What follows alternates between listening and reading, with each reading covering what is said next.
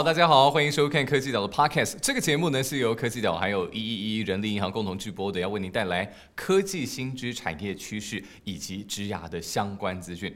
我是主持人鼎力。好，今天很开心啊！这个虽然大家呢还是一样看标题都知道来宾是谁了，不过我们今天还是很开心有这个学长姐的分享。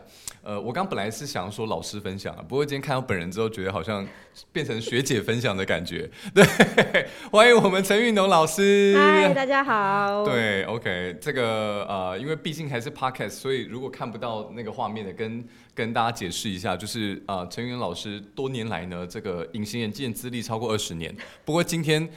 竟然 难得看到是一个眼镜的 look，哇，太难得了！所以，哎，老老师是不是平常在那个脸书也不会曝光这种造型？很少，因为因为戴这样拍起来就会觉得好像眼睛没那么有神，所以很少就戴着眼镜出门。但是不会觉得就是呃，他某方面来说有一点权威感嘛？就上课感觉学生会听话，感觉。你说戴着眼镜，对对对，学生根本没在看脸的吧？是吗？学生就是用电脑这样。哦，因为现在远距啦，但实体的话还是有差吧。我觉得大家不会在意有没有戴眼镜，可能想说，哎，今天老师怎么不太一样？哦，OK OK，因为我记得很多，呃，尤其是那种呃比较年轻的人，然后可能刚出社会，有时候。呃，例如说业务要出去谈判的时候，或者谈生意的时候，都希望有一点专业感，就会加眼镜。哦，但那个要戴假眼镜，就是不能是这种真的有度数的。哦哦，就是看起来比较轻薄。对，就是你还是戴着隐形眼镜，然后就戴一个假眼镜上去，这样专业感。它只是配件专业专业专业，原来如此啊！好，那像我这就太真实的眼镜。对，今天这个是真的 real 的眼镜，这样子。OK，好，那今天就是很开心，请到陈云老师，因为主要其实我觉得啦，啊，如果你有关心到呃教育这一块，或是自贡，或者说相关语言学习这一块的话，应该也都会啊啊，对于老师的名字不陌生。不过我相信还是有一些这个听众朋友、观众朋友呃呃不是那么了解。那我觉得要怎么样让大家比较快了解呢？我直接拿那个媒体的标题，哦，怎么形容老师来讲一下。好，这个这应该是《金周刊》的，他写说他弃微软千万年薪回台大教书领六万。哦，在《金周刊》。然后另外一个，这个应该是这是这应该是 TVBS。他说呢，正妹学霸想的不一样，才貌双全陈运农弃美国千万年薪回母校台大教书。啊，我觉得这这个这个老老师，你觉得这个标精准吗？应该是说比较容易吸引大家的目光啦，就是以这个 feature 来。呃，好，好像也是，而且我发现大家就是怎么样都是不拖微软千万年薪，就是也要提到千万年薪，大家就觉得哦。好像有点东西，对，就就想就想点，所以代表大家还是很势利的啦，普罗大众这个点阅都跟势力很有关系。好，所以我觉得现呃，他们虽然下这个标就是有点对比的感觉啊，但我觉得就是现在大家都很流行这个要量化解读一些事情嘛，履历也要量化，什么你做了多少东西，达到了百分多少的成效，那量化解读刚刚这两个标，意思就是说，对于陈玉农老师来说，回台湾教书价值是超过千万年薪的，可以这么说吗？嗯，可以类似这么说。类似这么说。对，应该是说你得到的满足感，对我来讲，可能是超越我用千万年薪然后可以得到的满足感这样子。OK，那那个满足感大概来自什么地方？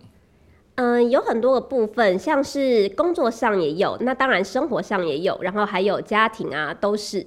对，就是举例来说，如果是在美国工作，那千万年薪是薪水很多，没错嘛。但是在那边的生活相相较之下，消费其实也比较高，而且你可能也不容易买到你喜欢的食物。对，所以你生活上就觉得好像没有那么满足，吃这个东西就好像没有那么台湾味不太够。对，但是在台湾你可能不用花那么多钱，你就可以吃到你非常满足的一餐。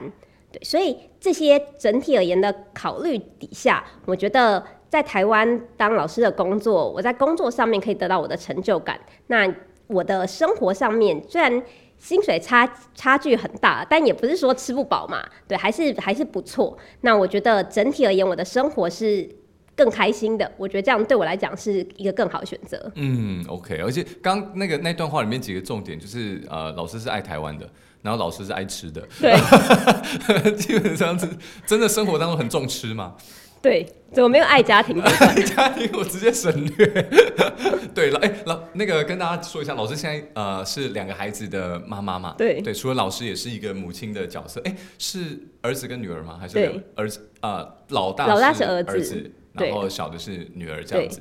OK，所以现在就是呃，在呃，身为一个人家的女儿，然后是人家的老师，也是人家的妈妈，这个三重角色之间拉扯这样子。对对，OK，好，我觉得我们刚刚讲那么多，应该还蛮完整，就是你大概有一个陈云龙老师的轮廓，对他大概是什么角色，然后啊，他他他他过去大概有是一个学霸的背景，然后是一个呃呃呃，就是外形上面还蛮亮眼，然后很值得被这个呃大众一直采访的人。但我觉得很很有趣的一个地方是，嗯，因为其实老师回台湾也蛮多年了嘛，就是对，已经六七年了，六七年，但是我发现每年都一直都会有。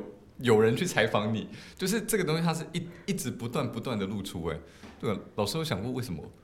嗯，我觉得刚开始的话，可能是就是这个题材第一开始被采访，算是就是第一次嘛。那因为后来在这个 AI 发展的越来越热门，那其实台湾对这边的需求还是非常的高。那因为国外的需求也就是快速的增长，所以其实就更难有人会回来。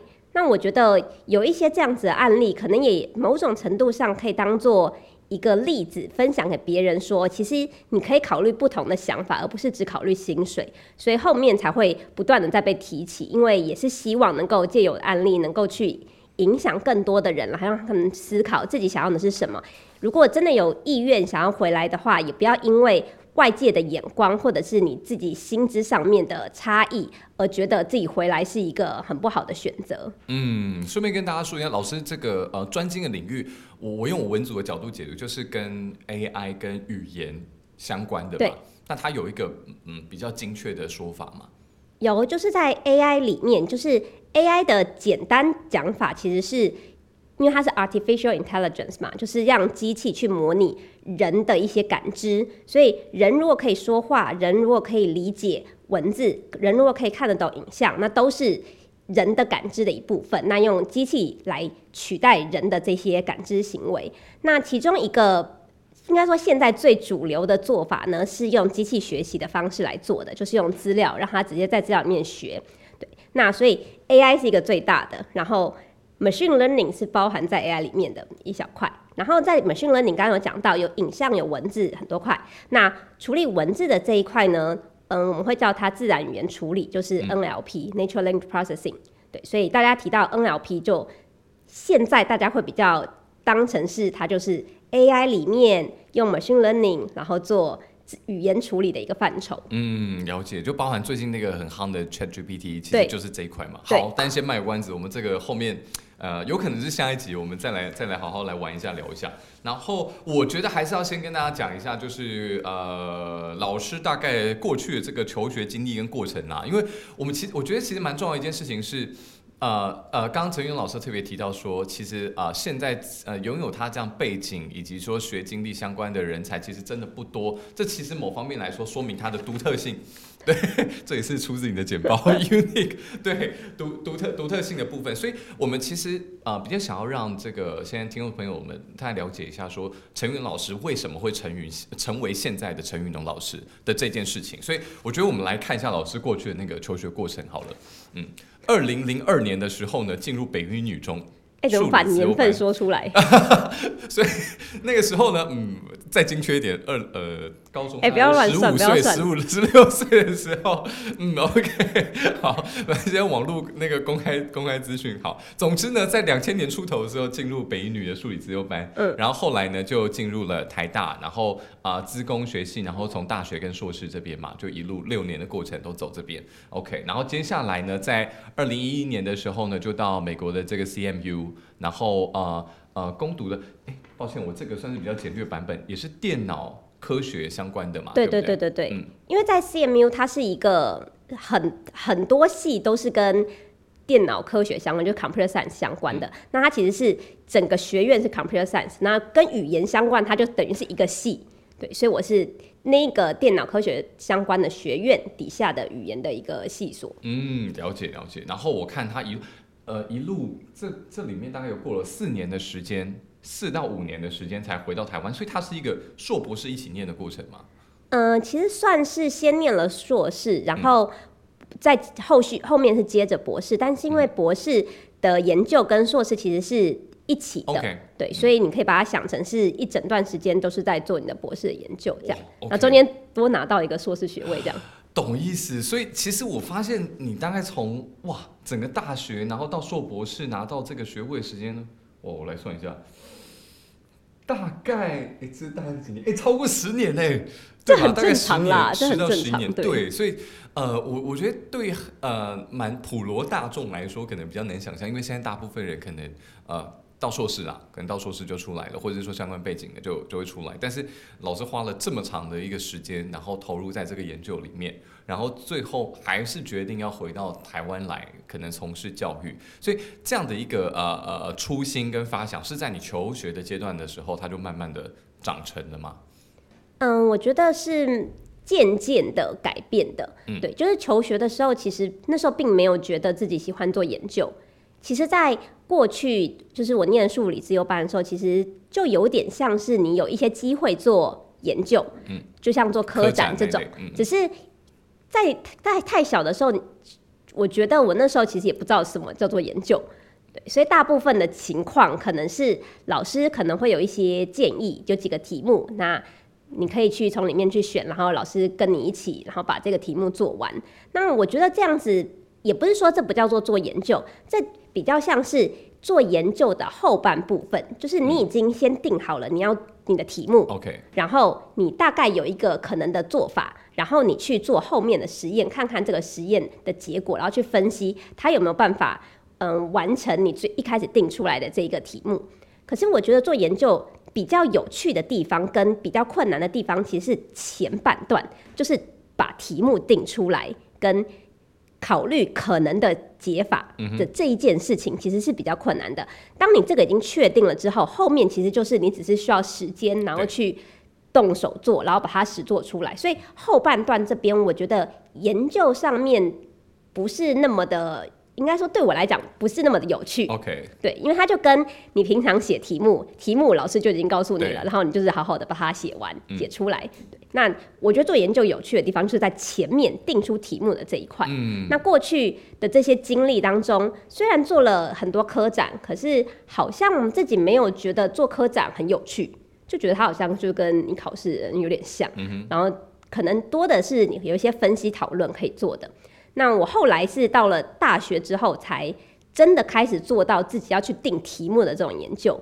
那在大学跟硕士的时候，做了这一块真正的研究，我就发现我其实对研究很有兴趣。所以其实，在那个时候，我才开始有想法说，诶，我未来其实有有一点想要成为一个跟研究相关的工作者。那不管是研究员呐、或者是教职教授，那都可以。那主要是以研究为工作等核心内容。嗯哼，对，所以其实是一开始是没有这种想法的，那时候可能就想说就当工程师，然后是到了大四，然后硕硕一、硕二才发现，哎、自己对研究是蛮有兴趣，而且做的还不错。哎，但是那大家都好奇啊，那如果是一间大公司的话，它一定也有跟多多少少会有一些专案的执行，或是研究，或是从无到有，它可能要生成一个新的东西，那怎么没有考虑那个方向呢？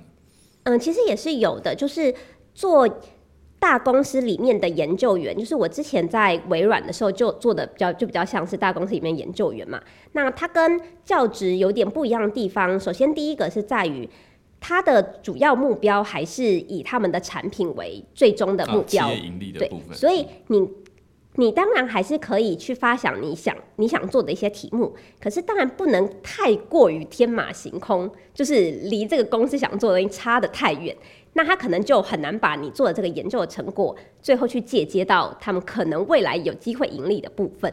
对，所以它的弹性上面不会，嗯、就是会比当老师来的。没弹性一点点，虽然其实还是比工程师大很多了啦。那他老师的话，就是你想做什么，你就去申请计划经费对。那只要有人觉得，哎、这好像好像不错，好像有点看头，那你其实就可以有这个经费可以去做，所以弹性是更大的。那另外一个差异可能就是在研研究单位自己当研究员，你其实是自己去做这些研究。那当然你要等到 promote 到了一个 level 之后，你可能会有你的 team。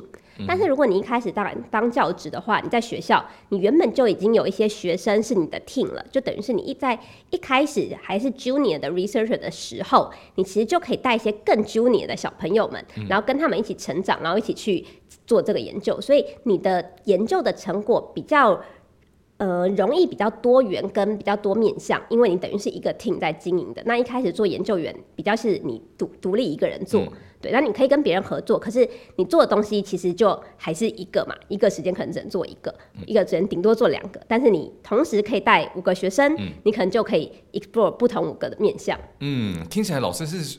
比较喜欢与人互动，而且对听起来你个性里面有一点点小小反骨，就是 对对非常对，感觉就是为什么一定要照着老师说的走？为什么一定要照着这个题目安排好的题目做？我想要你感觉想要有更多的弹性，然后想要去做一些啊啊啊，就是主呃呃，可能主导权在手上更多一点的事情。嗯，我觉得其实，在台湾的教育，就是从小到大都是。老师说什么，我们就是接收嘛。那这些知识，你可能不一定大家会想过说啊，为什么一定是这样啊？反正书课本就是写这样，你就是把它记下来。那你问老师说，哎，为什么是这样？老师可能不也不一定真的知道它背后是经过了多少人的研究，然后最后得到了这个结论。那他可能就说啊，反正大家就研究出来就是这样嘛，你就把它记起来就好了。对。可是在这过程中，我有的时候就会觉得。我没有真的很通透的理解到底这个东西都为什么是 A 而不是 B。嗯，那你要有一个有说服力的解释来告诉我说。A 真的比 B 好，所以已经有人做过研究说，好，他测了 A 跟测了 B，然后他发现 A 真的比 B 好，然后他后来就去分析为什么 A 都一定比 B 好，然后才发现哦，因为 A 里面含有某一些成分，所以这个成分呢才能得到这个效果，然后得到了这些推论。那如果你知道这些脉络之后，你其实才比较能够接受他得到的这个结论嘛，这个科学结论。但是因为这个东西太多了，这个故事太长，所以老师也不太可能在上课的时候就跟你讲那么多，你就是记得，反正就是因为 A 里面有这个。成分，所以它会导致这个结果，你把它记得就好了。所以我觉得，如果要我死背把它记得，它的那个知识就很难真的完全保留在你的脑中。那很多内容，它其实是经过很长的时间才淬炼出来的。那你没有经过这些淬炼，你只是得到这个结果，你就记不得嘛？那我觉得，如果是。一个很乖的学生可能就不会探究这么多，但我就是比较比较叛逆，我就觉得那为什么一定是 A 嘛？你就是要告诉我一个结果、结论跟理由，对，然后我才可以接受说哦，对，A 真的比 B 好，所以我就很想要探究它里面的主要的原因跟最后的那个一些因，就是因子。那老师可能会觉得这种学生很麻烦。对，但其实我觉得这种学生可能特别适合做研究。OK，因为你就是想要知道原因。虽然现在可能发生这个现象，那我们都不知道原因。那你会有兴趣去探究这个原因的，你就可以去做一些实验，做一些设定，然后去看说，哎，是不是因为这个状况，所以导致这个这个结果？嗯，对。所以我觉得这个脉络是适合想要探究很多很多。细节的人，对，那如果你只是想要接收已经得到的知识，这这种人，我觉得的确就没有那么适合做研究，但他可能可以是一个很好的实作者，他就吸收很多知识，然后把它应用出来。对，但是我就比较没有办法去吸收那么多我不知道原因的这些结果，这样对，没有办法接受老师就是糊弄你。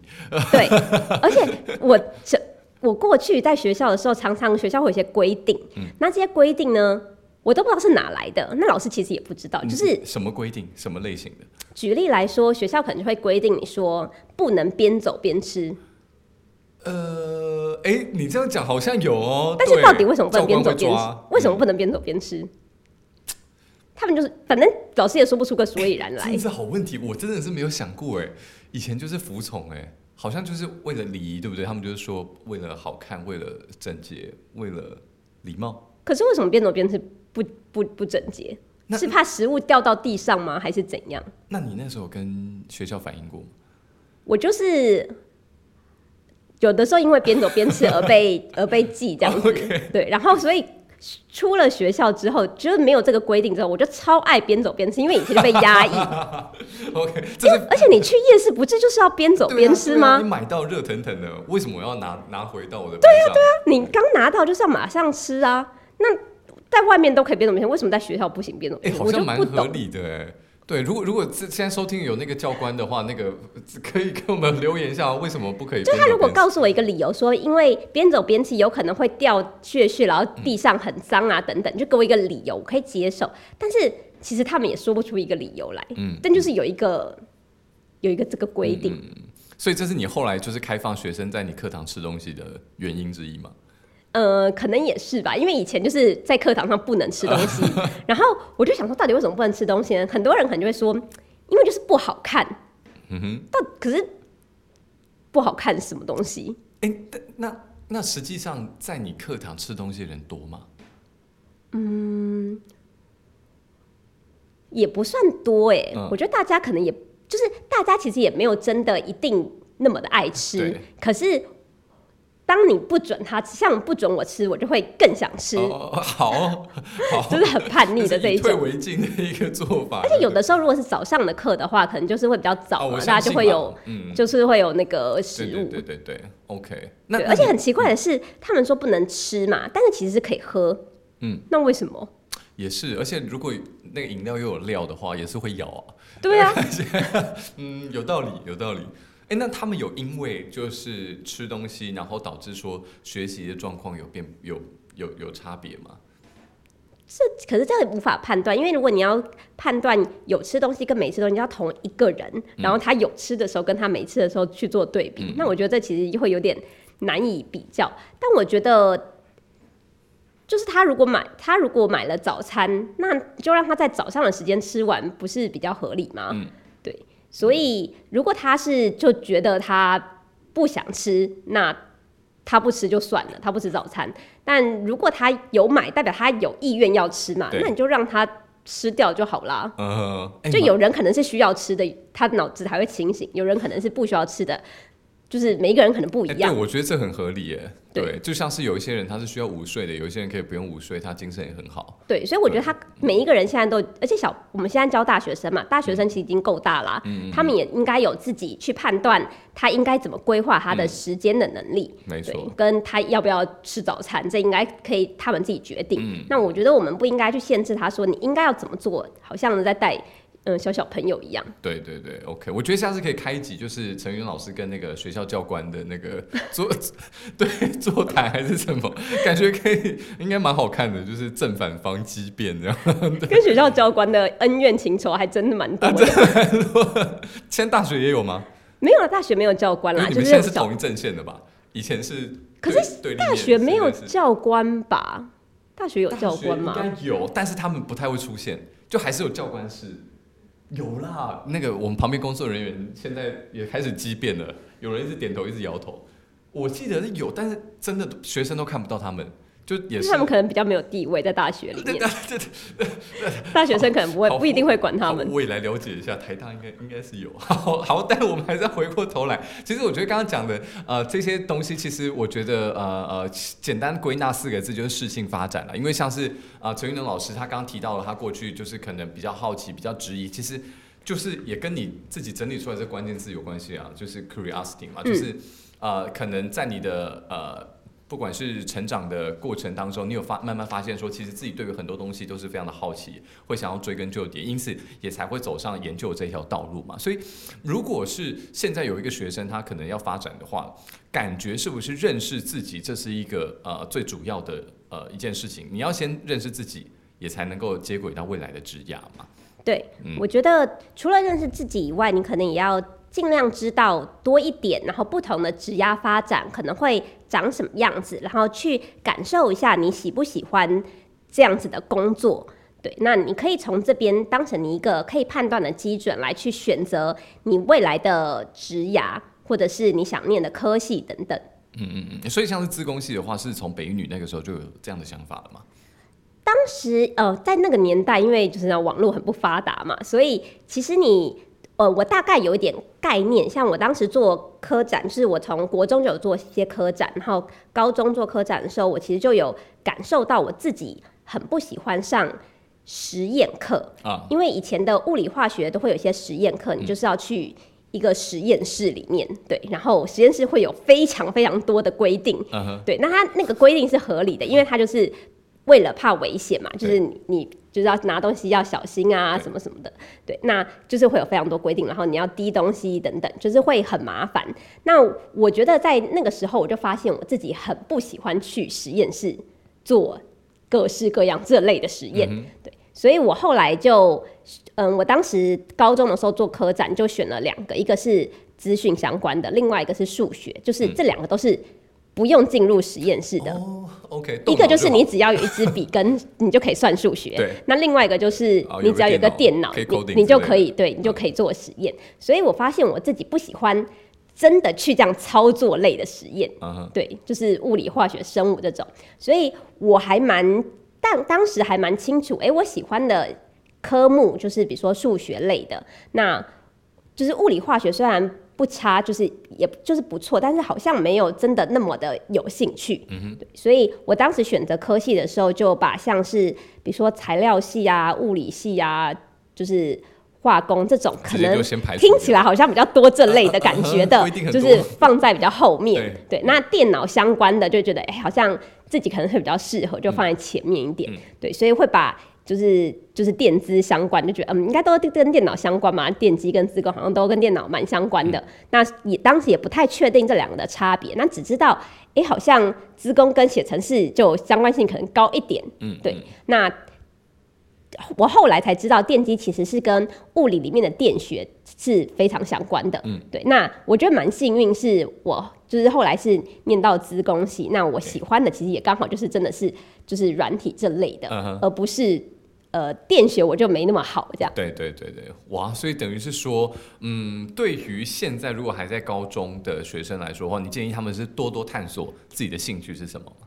对，我觉得现在高中生除了你可以探索兴趣以外，因为现在网络很发达嘛，所以你也比较容易去 Google 啊搜寻得到一些相关的科系，它未来的一些出入，跟它的可能的工作的方向，跟它里面它要修什么科目啊，然后里面每一个科目到底是跟哪一个你高中的这些基础科目比较相关的，你可以做一些连接。那我觉得你自己在学校的时候，你嗯，比如说你是一个物理很好、化学很烂的人，其实在某种程度上就已经反映了，除了你的能力以外，也反映了你的兴趣。因为你有能力以以外，你可以做得好，你就会越来越有兴趣。对，你会别比别人很容易做得好的话，你的兴趣就会越越来越高。那这就某种程度上也 imply 你更适合走这个方向，所以你可以从你比较擅长的这些科目，然后去做科系的连接。那你可能也有一些人是他的兴趣真的不一定跟他的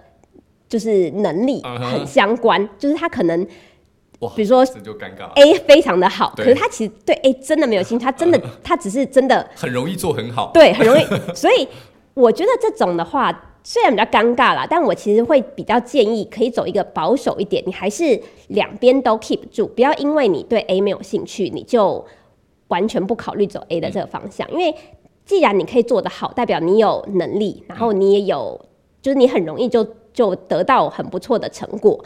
那它可以是一个在你的兴趣上，如果得不到很好的结果的一个 backup。嗯嗯嗯嗯，对，那这时候你就会比较有弹性，说，因为有可能你很有兴趣的这个东西，你不一定未必能出头。对未必能出头，可能你很有兴趣的是画画，那这个画画就是还是有很多运气的成分吧，能能不能够？就是真的，比如说成为一个很有名的漫画家，这感觉可能不一定是你可以控制的嗯，那、也不一定跟你当你你的画画能力真的成正比。那你如果能够在你有呃专长的那个项目里面保留一个 backup，、那嗯至少哎、当这边好像没有很有很成功的时候，你还是有有这边的这个工作可以对做。嗯对我觉得这样可能是比较好的，就是不要鸡蛋不要放在同一个篮子里啦。嗯对，理我会觉得是比较好一些些因。为因为像你个人就是兴趣导向嘛，对不对？以自己兴趣为主，然后刚刚好你的兴趣跟强项是在同一个面向。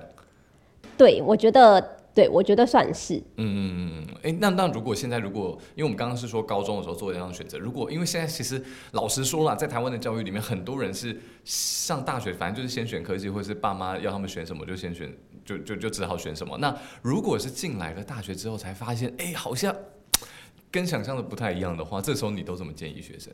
其实我觉得到大学发现，其实都还来得及的。应该说，永远不会有来不及的时候，因为大学一开始本来就是先念基础科目嘛，而且大学。不管是每一个科系，虽然你好像是修每一个系里面的必修，但其实对于那一个领域都是很基础的一些内容。那有很多领域的这些基础内容，其实是有一些共通性在的。比如说像很多系，它可能基础都是要学一些物理类的。那虽然他们是在不同科系里面教的，可能会着重不同的部分，但是其实他们都还是有很多共同的地方。所以当你大学的时候发现，真的对你。的科系真的很没有兴趣的时候，你其实是可以多去修一些其他外系的课，因为大学选课也比较自由。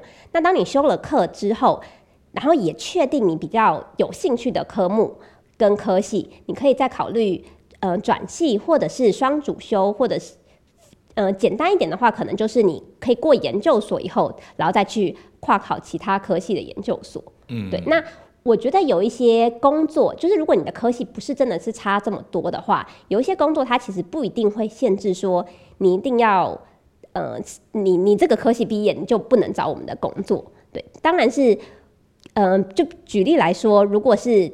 软体工程师的工作，他可能会先说，诶，基本上你可能是要具备，比如说电资学院啊、资管啊、资工啊、电机这这种的，就是 degree。但是他也不会说你其他 degree 的人是完全没有机会，因为像资资讯领域的话，还是比较着重大家的实务的经验，所以你只要过来面试，你的能力呈现出来是可以 OK 的，就算你的你是。嗯，医学系好了，你还是可以来，就是跨过来，对，所以要看每一个领域是会有一点不一样的，对。那有一些领域的确是会需要具备那个领域的 degree 啦，那你可能就是要去用转学或双主修或再再考一个研究所的方式。对，而且因为我们看到现在其实职场上跨领域这件事情变得很很很频繁，对对，一一个一个方面当然也是跟缺工有关系啦，就是反正找不到人嘛，对，而且。不然的话，呃，应该我举个例子来说啦。如果说我们现在都在讲数位或者是数位转型或者 AI 这一块的话，其实各个领域都需要嘛。你看我们未来如果是长照的话，智慧医疗也需要嘛。金融的话，你看现在这个支付或是呃网络上的这个网银之类的这么这么多元。对，然后再到说现在行销也都很注重要数位上面。其实你会发现，如果呃你具备了某样的一个能力或基础的话，你可以再去里面去不同的领域找寻你的兴趣的所向嘛。你对医学比较兴趣，你对金融、你对行销、你对什么比较有兴趣的话，再去做发展，这是一个可能性。对对对对对，它很容易跟各个领域结合，而且其实也是需要不同领域的专家来跟你跟就是资讯的专家互动，他们才能再把。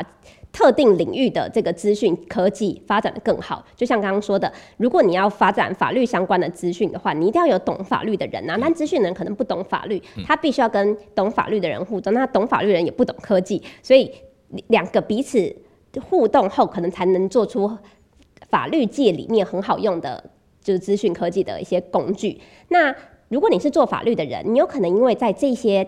project 跟这些机会上面，诶，多了解了一些资讯，然后你可能也可以从法律那边慢慢的转到有点像是中间，那你就可以去接很多，比如说跟软体相关的这些法律领域的工具的这些工作，对，所以你其实是可以透过中间的这些桥梁，然后去学到有一点跨领域的知识。那我觉得现在跨领域的人才。其实是非常非常缺乏的，因为像刚刚说的，我们过去每一个人他就是专精在自己的领域，所以你找到这个领域的呃人才，相较之下还是比较容易。但是你刚好要他具备，你看他又要具备 AI，又要具备法律，这就是很难找。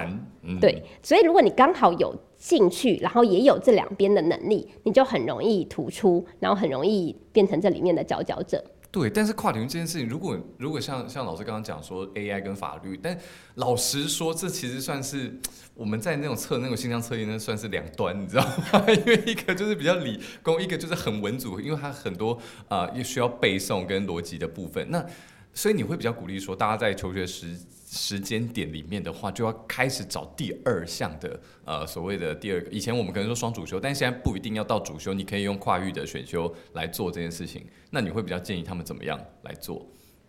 嗯，现在我知道就是一零八课纲的做法，在高中的时候，他们除了原本的必修以外，然后会有比较多弹性，可以去选修一些科目。那那些内容，比如说像城市设计，可能就是其中一个。那很多领域可能都会有一些很基础的科目，在高中他们是可以选修的。那我觉得一开始其实是可以，就是广泛一点，你可以多选一点，那让你可以从很多领域都稍微了解一点点皮毛之后。你比较知道，哎，哪一些是你哦，你真的完全没有兴趣继续继续继续走。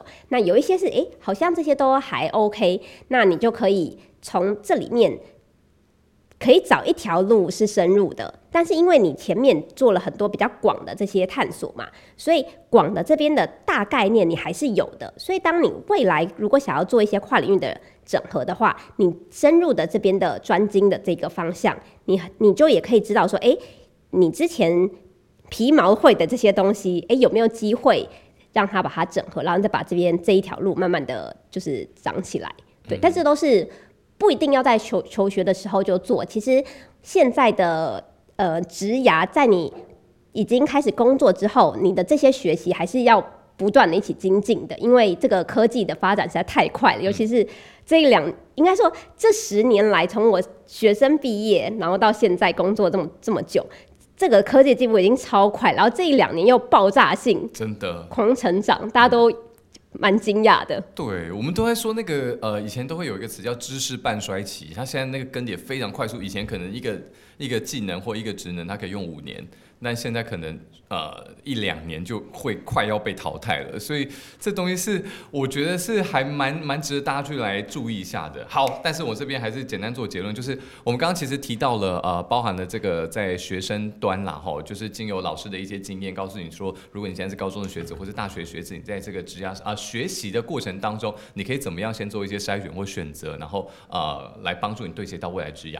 我们下面一集的话聊聊一些比较技术的东西，包含了就是老师的。一个专业的这个呃，我们刚刚讲到这个 AI 以及语言的部分，ChatGPT 的部分，以及说关于这些所谓自工系的同学们，他们未来的职业出路到底可以往哪一些面向走？